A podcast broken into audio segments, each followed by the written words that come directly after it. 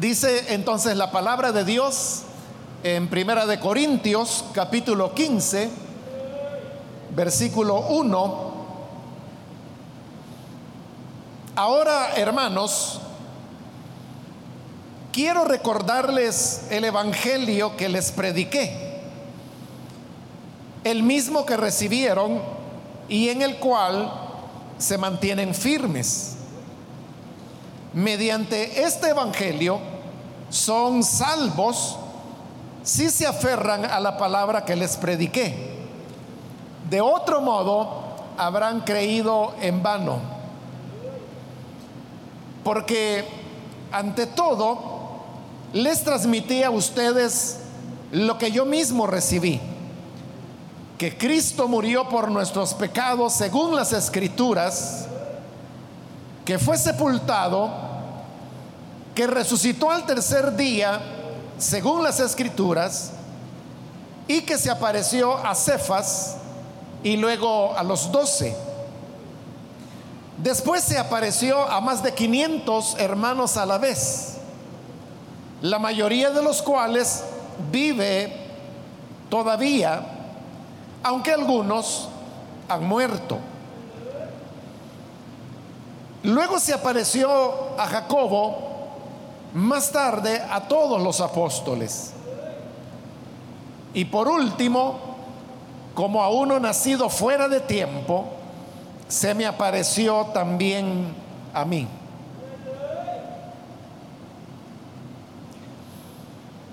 Amén. Hasta ahí vamos a dejar la lectura. Hermanos, pueden tomar sus asientos, por favor.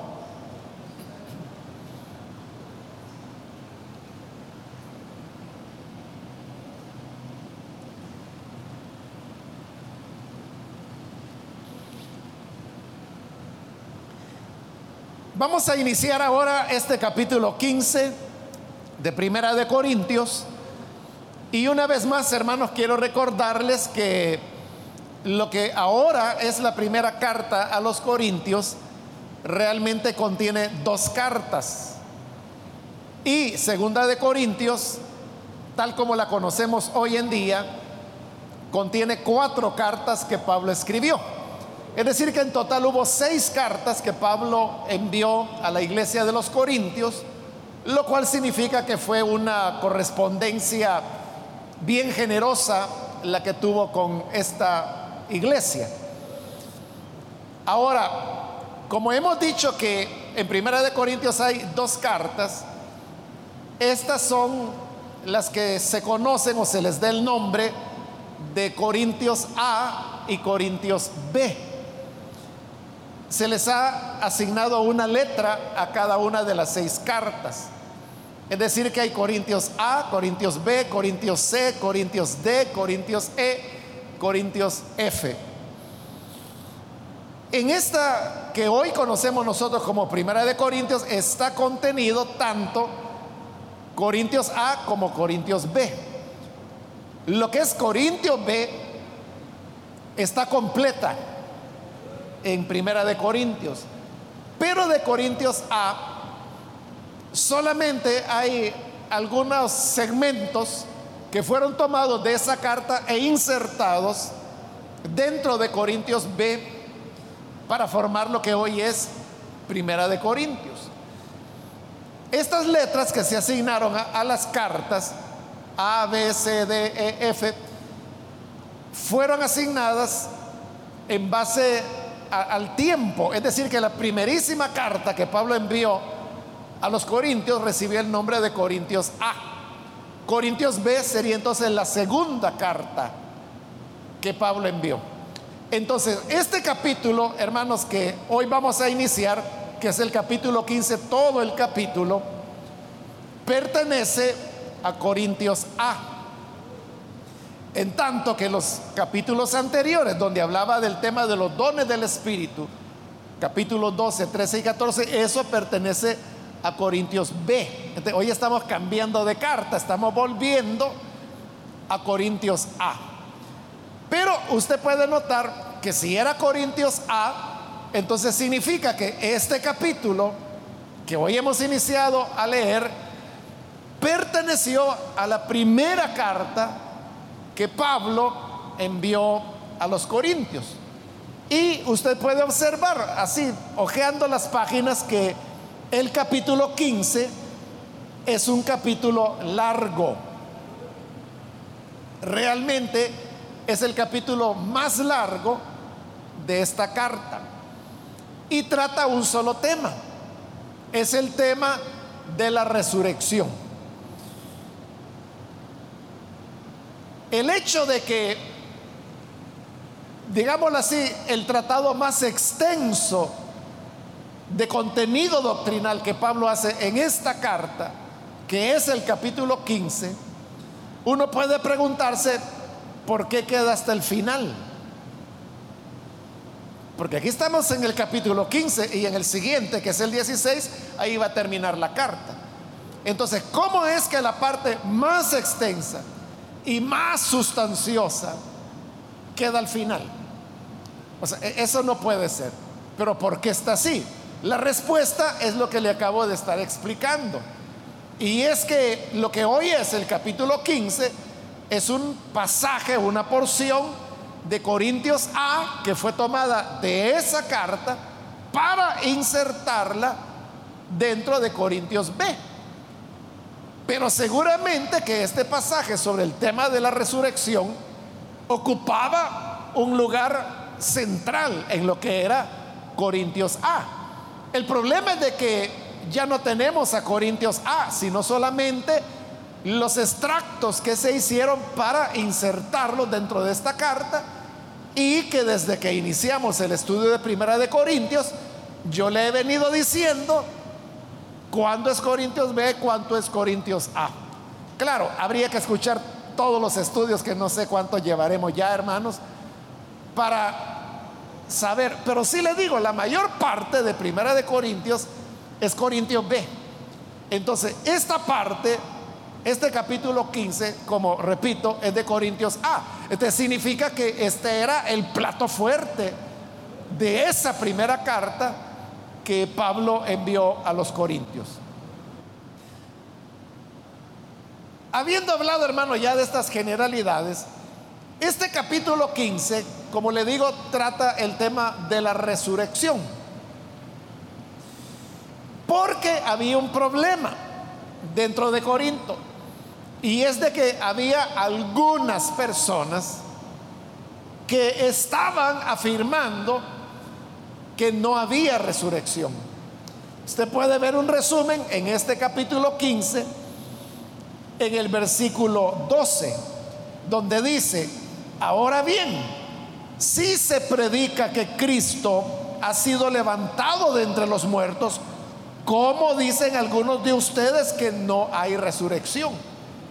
Ese era el problema que había en Corinto, que habían algunos, no dice quiénes son, si dice que no eran todos, sino solamente algunos, pero estos algunos afirmaban que no había resurrección. Fíjese que entre el momento que Pablo había estado en Corinto, después de Corinto, él se fue a Éfeso y él envía todas estas cartas de Éfeso hacia Corinto.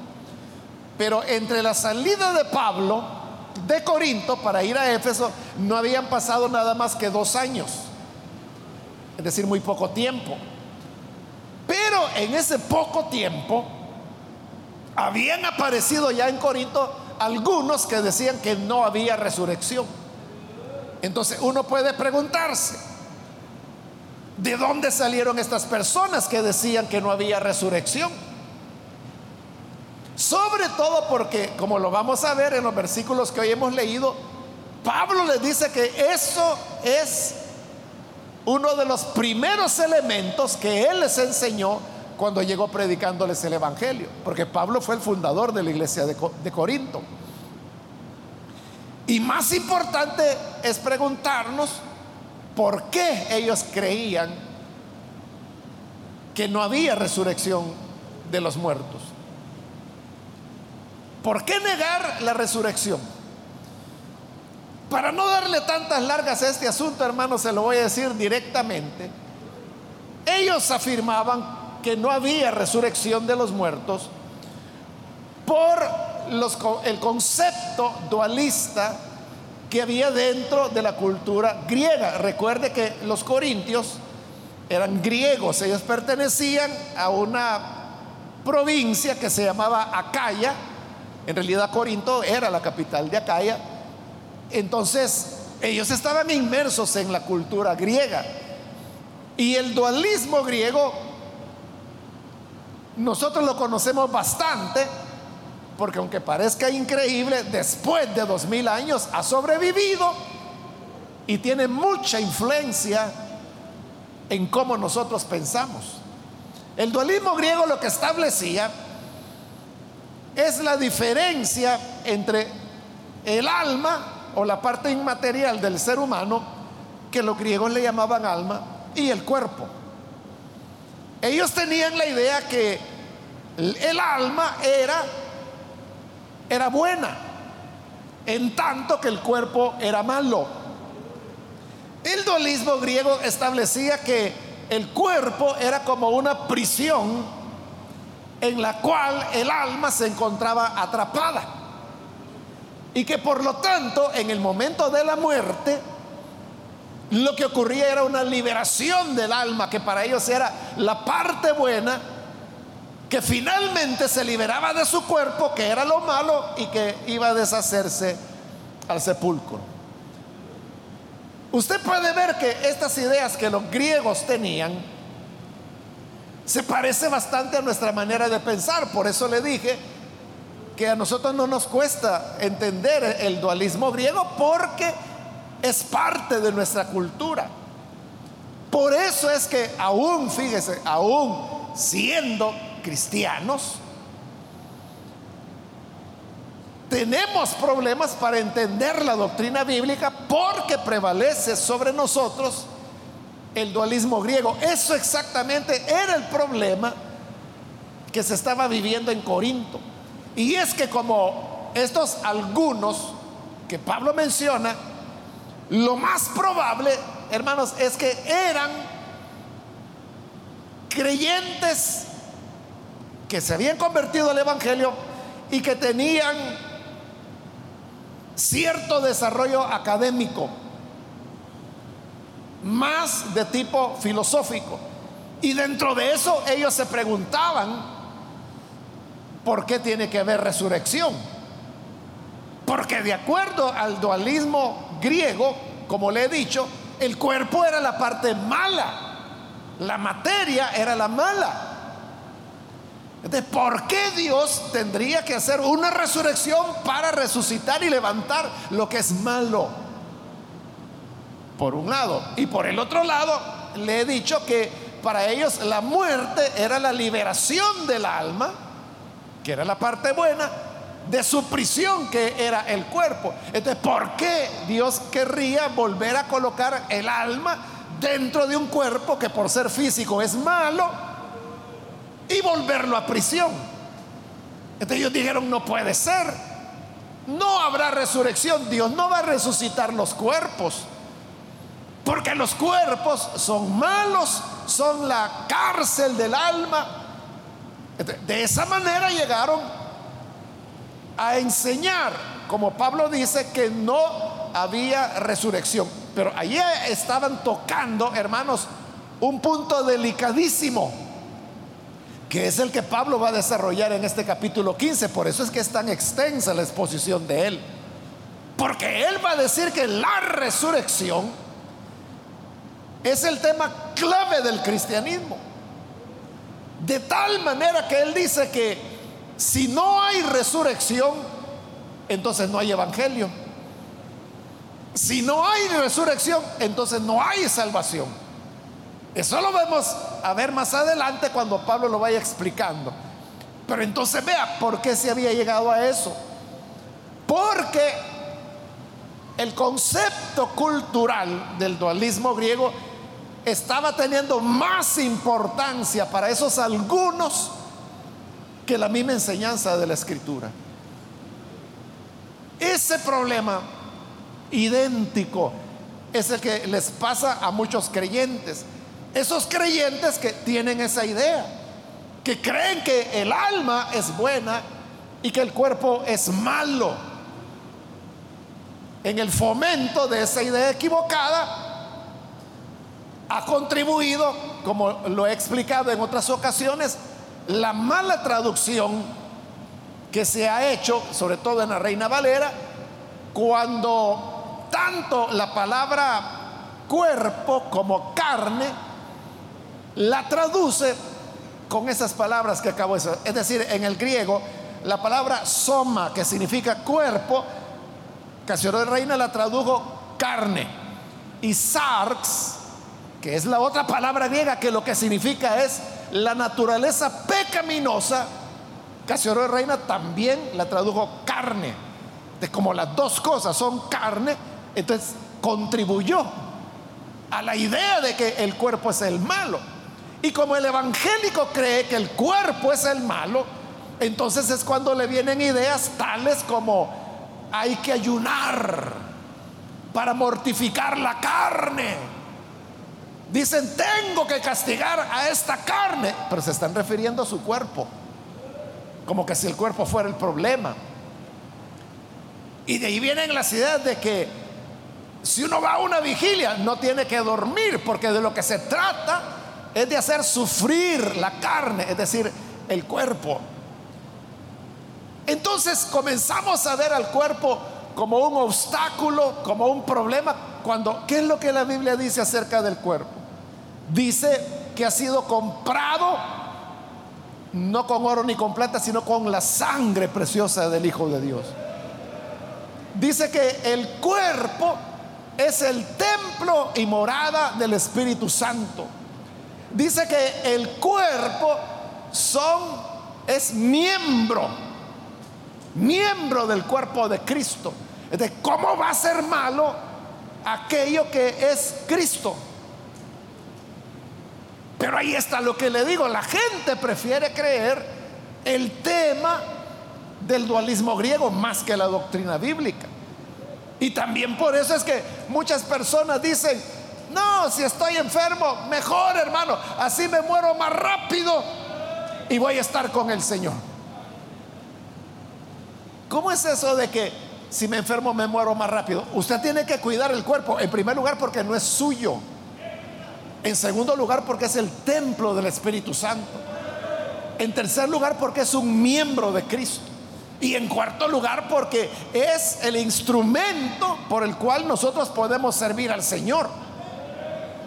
Estas personas que dicen, mejor si me muero, en lo que están pensando es que es mejor la vida del alma desnuda sin cuerpo, cuando lo que la Biblia dice es exactamente lo contrario. Pablo decía que él se angustiaba con la sola idea de estar sin cuerpo, solo su alma. Más quisiera, decía Pablo, ser revestido que ser hallado desnudo. Es decir, en lugar de estar alma sin cuerpo, lo que yo quisiera es que de este cuerpo me dieran el otro cuerpo ya, pero no quiero estar como alma desnuda. Pero el evangélico tiene la idea que es mejor estar solo el alma porque el alma es libre. Es decir, lo mismo que los griegos creían.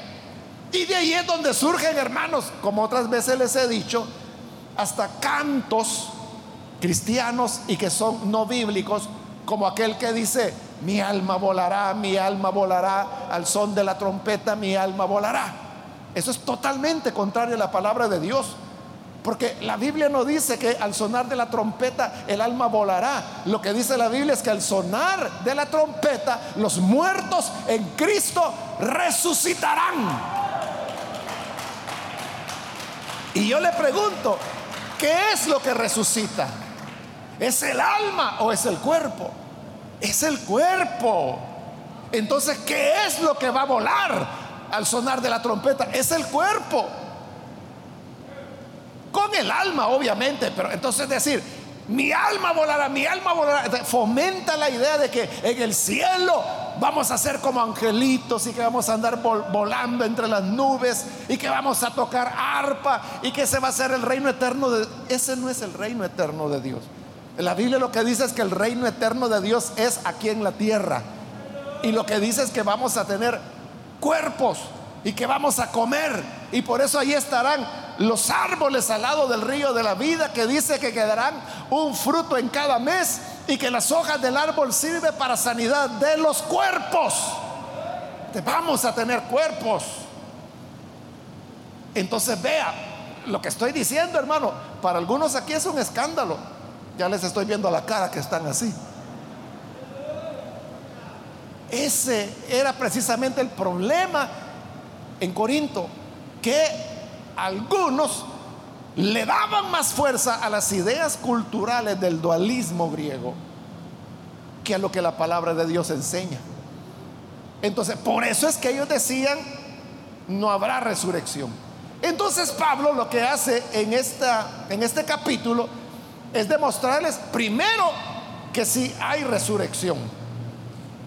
Porque hay un hecho incontrovertible y es que Cristo resucitó. Por eso acabamos de leer el versículo 12, donde Pablo dice, bueno, si la predicación del Evangelio es que Cristo resucitó, ¿cómo es que algunos andan diciendo que no hay resurrección? Una total contradicción. Y luego él va a explicar o va a responder algunas preguntas, como por ejemplo, ¿con qué cuerpo vamos a resucitar? O sea, si cuando nos morimos el cuerpo va al polvo y el cuerpo se deshace, entonces cuando resucitemos, ¿con qué vamos a resucitar si ya no hay cuerpo? Entonces Pablo va a explicar de dónde sale ese cuerpo. Va a explicar qué va a ocurrir con aquellas personas que en la venida del Señor no hayan muerto todavía físicamente. Ahora, uno podría pensar, hermano, bueno, estas son cuestiones de opiniones. ¿Qué tiene de problema? Que un creyente, porque eran creyentes, ¿verdad? Eran creyentes corintios, pero que decían que no iba a haber resurrección. Entonces uno diría, bueno, ¿Y qué es el problema que uno diga que no hay resurrección? ¿En qué me diferencia si yo digo, un creyente que digo que no hay resurrección, ¿en qué me diferencia de otro creyente que dice que sí hay resurrección? Eso es lo que le preocupa a Pablo. Porque él va a decir en dos ocasiones en este capítulo, el problema es este, que lo que creemos determina nuestra conducta. Todo, todo ser humano actúa en base a lo que cree. Entonces, si alguien cree que no hay resurrección, eso va a cambiar su conducta. Es lo que Pablo va a decir ahí. Cuando le dice, si no hay resurrección, entonces comamos y bebamos porque mañana nos vamos a morir. Aprovechemos esta vida que no hay otra. Vea. Vea entonces cómo lo que uno cree afecta la forma como uno se comporta. Por eso, hermanos, hay que ser cuidadosos con ese tipo de creencias que, pensar que el cuerpo es malo, que el cuerpo es el pecado, que el alma es la buena y que el ayuno es para mortificar a la carne, que si yo vigilo estoy castigando a mi cuerpo. Todo eso es falso. Y de ahí vienen ideas también en el sentido, por ejemplo, de ver el cuerpo como algo impuro, lo cual tiene que ver obviamente con los aspectos sexuales. Y por eso es que hay un morbo, diría yo, en que las personas no pueden ver la sexualidad como lo que es una función fisiológica, sino que la ven con características pecaminosas de culpabilidad y de condenación, que tampoco es un enfoque bíblico. Por eso es importante tener vigilancia y cuidar de qué es lo que creemos. Entonces Pablo inicia esta tarea defendiendo el tema de la resurrección cuando le dice en el versículo 1, ahora hermanos, quiero recordarles el Evangelio que les prediqué, que es el mismo que recibieron y en el cual hasta hoy se mantienen firmes. Es decir, Pablo le está diciendo, miren, este tema de la resurrección no es algo nuevo. Recuerden que cuando yo llegué, Este es el evangelio que yo les prediqué. Y es el evangelio que recibieron. Y es el evangelio en el cual siguen hasta el día de hoy. Es decir, que el tema de la resurrección era un elemento fundamental de la enseñanza cristiana, como lo vamos a ver en un momentito. Y aprovecha Pablo lo que acaba de decir para advertirles en el versículo 2. Mediante este evangelio son salvos, pero si se aferran a la palabra que les prediqué, de otro modo habrían creído en vano. Entonces Pablo dice, el mensaje de la resurrección es el que yo les prediqué y fue en el que creyeron. Y ese mensaje los puede hacer salvos, pero si se mantienen en ese mensaje. Porque lo que estaba ocurriendo con estos que decían, con estos algunos que decían que no hay resurrección, estaban negando el evangelio que habían creído, que tenía como base la resurrección. Y al decir ellos no hay resurrección, estaban negando el evangelio. Eso, hermanos, es lo que se llama apostasía, que es cuando las personas abandonan las enseñanzas del evangelio y las rechazan. Cuando un creyente peca o se va al mundo, como decimos popularmente, ese no es un apóstata. Ese es un hermano que ha caído, que es un pecador. Pero no es apóstata, porque muy caído puede estar, pero yo le aseguro que ese hermanito caído sigue creyendo que Jesús es el Salvador, que la sangre de Cristo perdona pecado, que el Espíritu Santo es un don. Es decir, sigue creyendo el Evangelio. No lo está viviendo, pero lo sigue creyendo. En cambio, el apóstata puede estar dentro de la iglesia como estos algunos que decían que no había resurrección y por lo tanto al rechazar el mensaje se convertían en apóstatas, pero seguían dentro de la iglesia. Y seguían mezclándose con los hermanos y quizás hasta privilegios tenían. Eso es más peligroso porque pueden arrastrar a otros al error. Eso es lo que Pablo quiere prevenir. Y por eso les dice, van a ser salvos, pero si ustedes permanecen en ese evangelio. Porque si uno niega o rechaza el evangelio, ¿cómo se va a salvar? Si el camino de salvación lo está negando, lo está rechazando.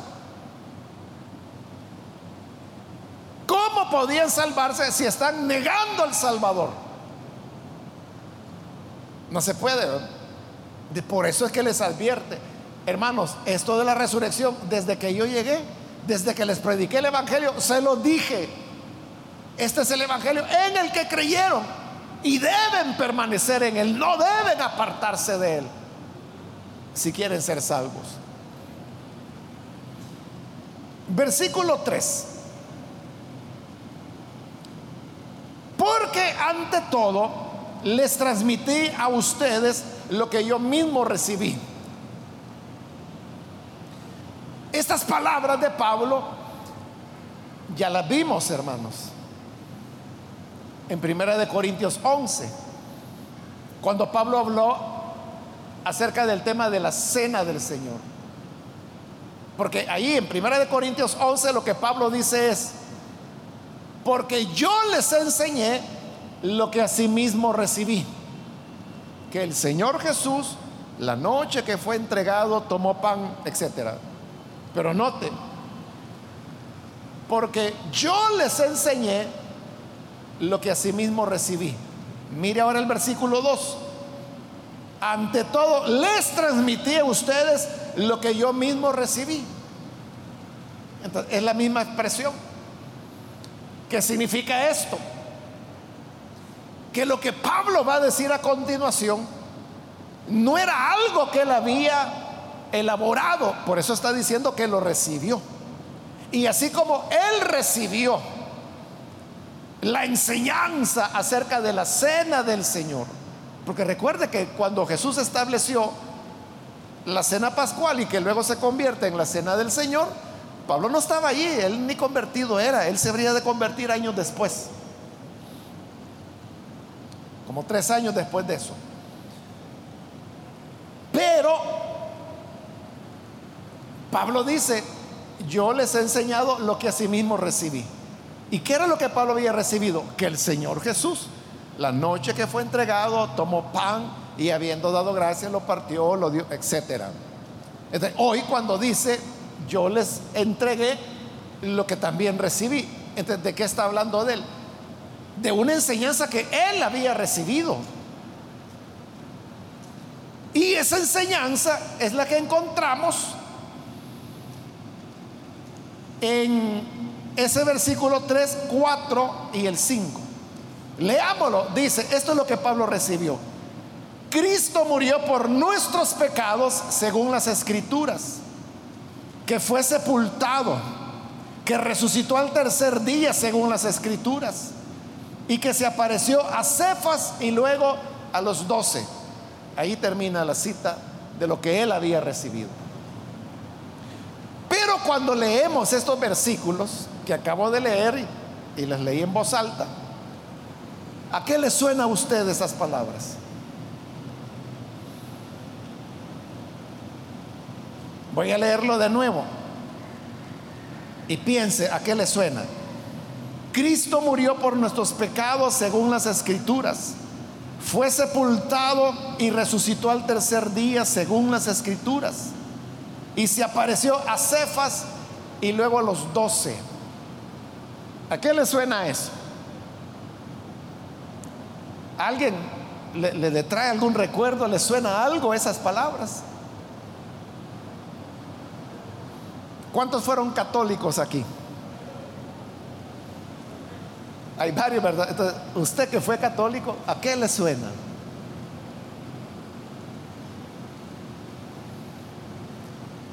Bueno, se lo voy a decir.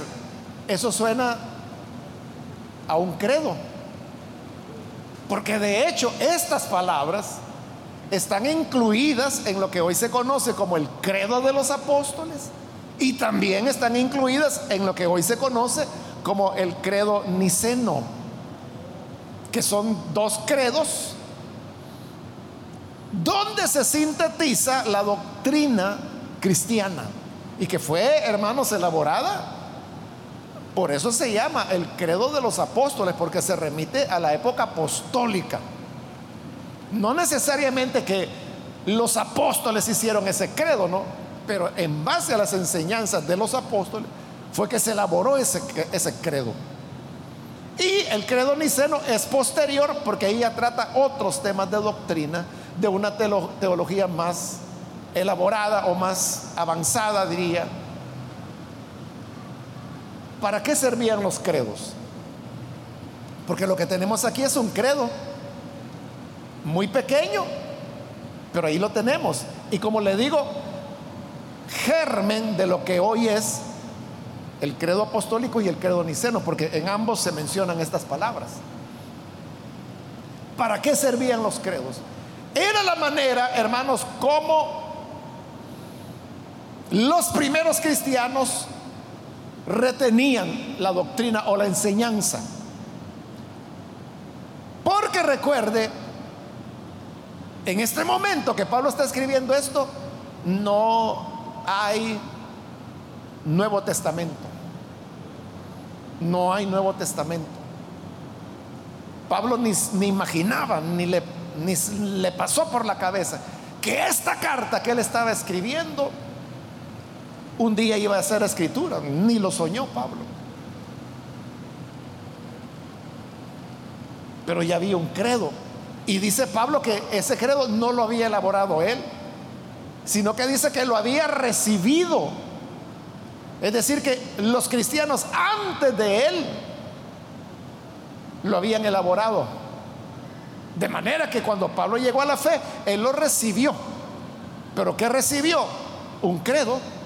Claro, no tenían el nombre de credo, ¿verdad? Era más como una confesión de fe. Y recibió estas palabras que Pablo se las aprendió de memoria. Por eso es que aquí les está citando. Yo les transmití lo que a mí me enseñaron. Y es que Cristo murió por nuestros pecados según las escrituras. fue sepultado, resucitó al tercer día según las escrituras y se apareció a Cefas y luego a los doce. Esa era una verdad fundamental del cristianismo. Por eso es que lo habían hecho en forma de credo y por eso es que los cristianos lo memorizaban. Porque sólo así podían retener la enseñanza del Evangelio. No podían decir, no, ahí está en los Evangelios. ¿Cuáles si no habían sido escritos? Ahí está en el Nuevo Testamento. ¿Cuál si no había Nuevo Testamento?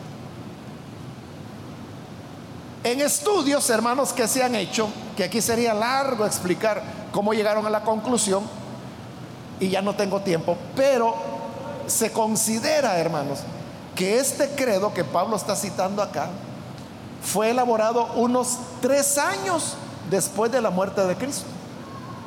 Es decir, que en ese momento ni Pablo era creyente todavía. Y ya los primeros cristianos habían elaborado este credo. Y lo habían hecho como credo para que la gente lo memorizara. El problema, hermanos, con nosotros es que por nuestro contexto cultural y, e histórico, tenemos la idea de que el credo es católico y que esas son cosas de los católicos. Pero el, credo apostólico, por eso se llama apostólico, porque la Iglesia Católica, hermano, ni soñaba en que iba a existir cuando estaba elaborado el credo, igual que con el credo niceno. Y como en nuestro país lo predominante es la Iglesia Católica. Pero los credos no solo los tiene la Iglesia Católica, las tienen, por ejemplo, todas las iglesias protestantes. Incluso hay iglesias evangélicas. Hay un canto, hermano, ahorita no recuerdo de quién, pero de esos cantantes mexicanos, de, ese, ese, boom que hubo de, de la música de adoración y alabanza, que creo que se llama Este es mi credo, no estoy seguro. ¿Y qué es lo que hace ese canto? Está cantando el credo, el credo de los apóstoles, y esa alabanza evangélica.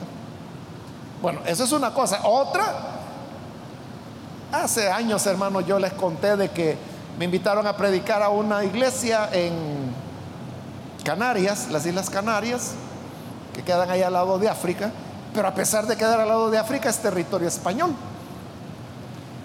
De África queda como unos poquitos kilómetros y de España, ahorita no recuerdo porque hace varios años, pero son como dos, tres horas de, de vuelo, ¿verdad?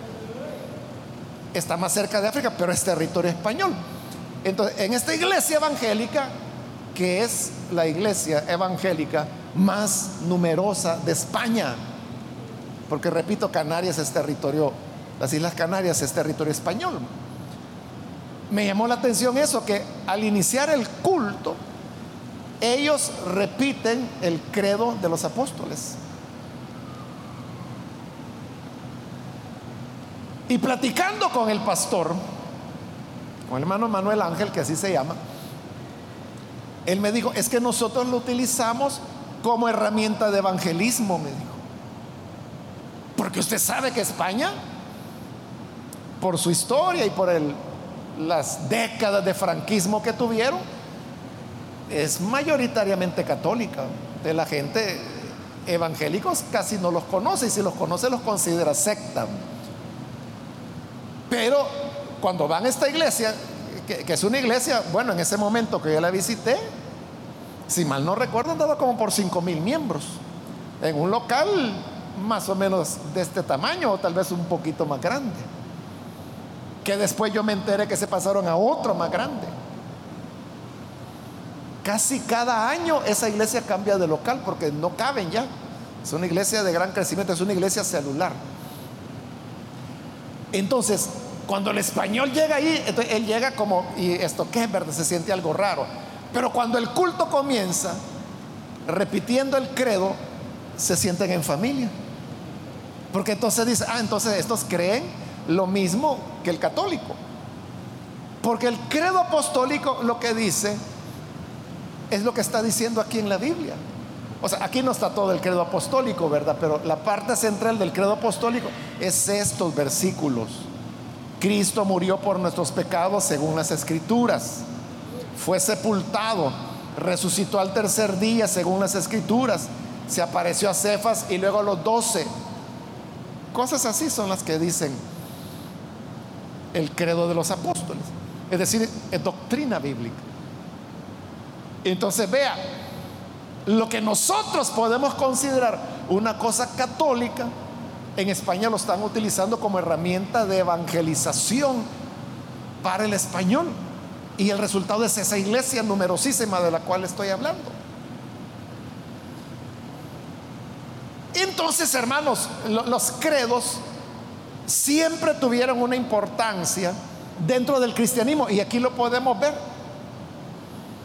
Pero hay algo también más importante. Le acabo de decir que por estudios que tienen sus razones, se cree que este credo fue elaborado como tres años después de la muerte de Jesús, es decir, estamos hablando alrededor del año 36.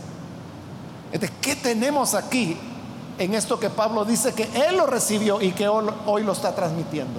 Lo que tenemos aquí es la predicación de los primerísimos cristianos, antes de que Pablo se convirtiera.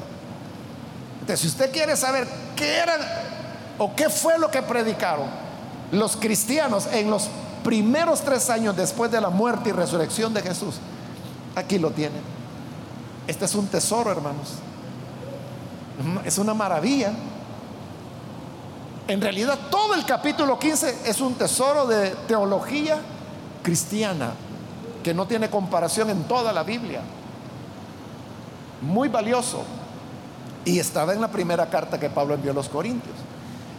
Pero volviendo al tema de los credos, yo siempre he dicho, hermano, que son recursos que nosotros deberíamos aprovechar de mejor manera.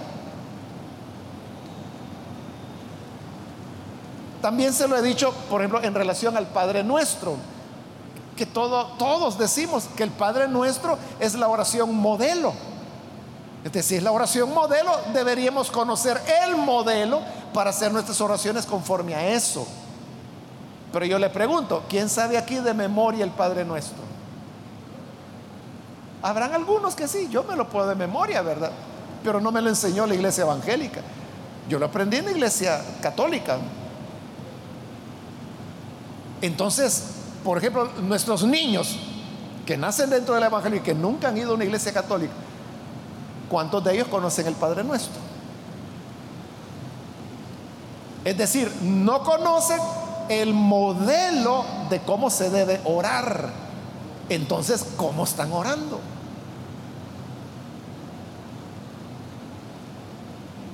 Entonces, si nos tomáramos la tarea, y yo lo he dicho en otras predicaciones, que en la iglesia infantil se debería enseñar a los niños y a las niñas el Padre Nuestro, para que sepan cómo se ora, porque Jesús dijo, ustedes orarán así. Y no sabemos qué fue lo que dijo. Pero él dijo que debíamos orar diciendo, Padre nuestro que estás en los cielos, santificado sea tu nombre, venga tu reino hágase tu voluntad en los cielos como en la tierra. El pan nuestro de cada día, dánoslo hoy. No nos dejes caer en la tentación y líbranos del mal. Amén. Lucas añade, porque tuyo es el reino, el poder y la gloria. Saber eso de memoria me va indicando a mí cuáles son los pasos para orar como el Señor dijo, porque Él dijo, ustedes orarán así. Pero si no sabemos el Padre nuestro, no sabemos entonces cómo orar. No sabemos cuál fue la indicación que el Señor dio. Y usted puede decir, no, no, yo no la sé, pero la encuentro en la Biblia. ¿En qué capítulo está? ¿En qué evangelio, dígame, está? En el de Marco, ¿verdad? Ahí está el Padre nuestro. Ahí está, ¿verdad, hermanos? No, no está en Marcos. Ya ve. Uno debe saberlo de memoria porque usted no sabe cuándo va a necesitar orar. Usted puede, no, cuando voy a orar lo voy a buscar. ¿Y a dónde lo vas a buscar? Si ni sabes dónde está. Ese hermano era el valor de los credos. Los credos no eran oraciones, sino que los credos eran confesiones de fe. Nosotros tenemos un manual de doctrina. Y yo le pregunto, ¿usted sabe de memoria algún tema de nuestro manual de doctrina? ¿Sabe alguno de memoria?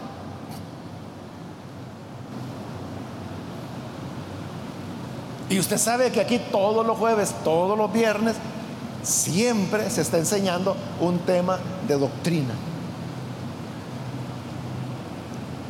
Pero ¿qué va a pasar cuando a usted le toca enseñarlo o cuando le pregunten sobre ese tema? Entonces, los primeros cristianos resolvían el problema aprendiéndose de memoria los credos. Ese es el valor de los credos. Entonces no tenemos que verlos así tan a las ligeras. Si le ha despertado curiosidad y usted quiere conocer qué dice el credo de los apóstoles, búsquelo. Búsquelo. Busque credo de los apóstoles o busque credo niceno y ahí lo va a encontrar. Y usted va a ver que es pura doctrina cristiana, es resumen de lo que la Biblia dice, resumen de doctrina, de lo que hoy nosotros llamamos doctrina, aunque Pablo lo llama evangelio o predicación, porque es lo que predicó, querigma es la palabra griega. Entonces, ellos no tenían ese concepto que tenemos nosotros de doctrina, pero sí tenían el concepto de querigma, de predicación, de evangelio. Por eso, hermanos, este credo que tenemos allí, que es primitivísimo, es de los primeros cristianos, es tan valioso que tenemos que verlo con detenimiento. Yo esperaba hacerlo este día, pero ya me pasé del tiempo, entonces lo vamos a dejar para la próxima oportunidad. Pero qué bueno, hermanos, que hemos hablado de esto y de la importancia de memorizar porque así nos protegemos nosotros y podemos enseñar a los demás. Vamos a cerrar nuestros ojos y antes de hacer la oración, hermanos, yo quiero invitar a las personas que todavía no han recibido al Señor Jesús como Salvador, pero si usted ha escuchado hoy la palabra del Señor y ha comprendido la importancia de conocer acerca del Evangelio, yo quiero invitarle para que hoy usted pueda venir a Cristo Jesús. Porque, como lo hemos dicho, esa es la base, ese es el todo del Evangelio. Cristo resucitado. ¿Quiere usted creer en el Hijo de Dios? Por favor, donde usted se encuentra, póngase en pie porque lo que queremos es orar por usted. ¿Hay alguna persona, algún amigo o amiga que necesita recibir al Señor Jesús? Puede ponerse en pie. Vamos a orar. Vamos a pedirle al Señor por su vida, como un día oraron por nosotros. Porque todos los que estamos aquí un día tomamos la decisión de venir a Jesús. Y hubo otros hermanos que oraron por nosotros. Queremos orar por usted ahora. ¿Hay alguien que lo hace? Puede ponerse en pie. Venga y vamos a orar. O si usted se apartó del Señor y hoy necesita reconciliarse, puede ponerse en pie también. Hágalo hoy. Solo le voy a pedir que lo haga rápidamente porque tengo que orar ya. Pero si hay alguien alguien más, alguien que necesita a Jesús o que necesita reconciliarse, póngase en pie. Hágalo ahora porque esa es ya la última invitación que he hecho. A usted que nos ve por televisión le invito para que se una con nosotros en oración y reciba al Señor o reconcíliese con Él. Señor amado, gracias por tu maravillosa palabra, porque nos enseña, nos instruye. Y queremos, Señor, hoy pedirte que a través de ella podamos apegarnos a tu palabra y no dejarnos guiar por ideas culturales, ideas de los países, sino que por la enseñanza exacta que tu palabra tiene. Para que así, Señor, podamos agradarte, porque sabemos que lo que creemos es lo que va a determinar nuestra conducta. Bendice entonces a tu iglesia, a todo tu pueblo. Ayúdanos, Señor, para que podamos vivir de acuerdo a tu voluntad, amándote y sirviéndote como a ti te agrada. En el nombre de Jesús nuestro Señor lo pedimos. Amén. Y amén.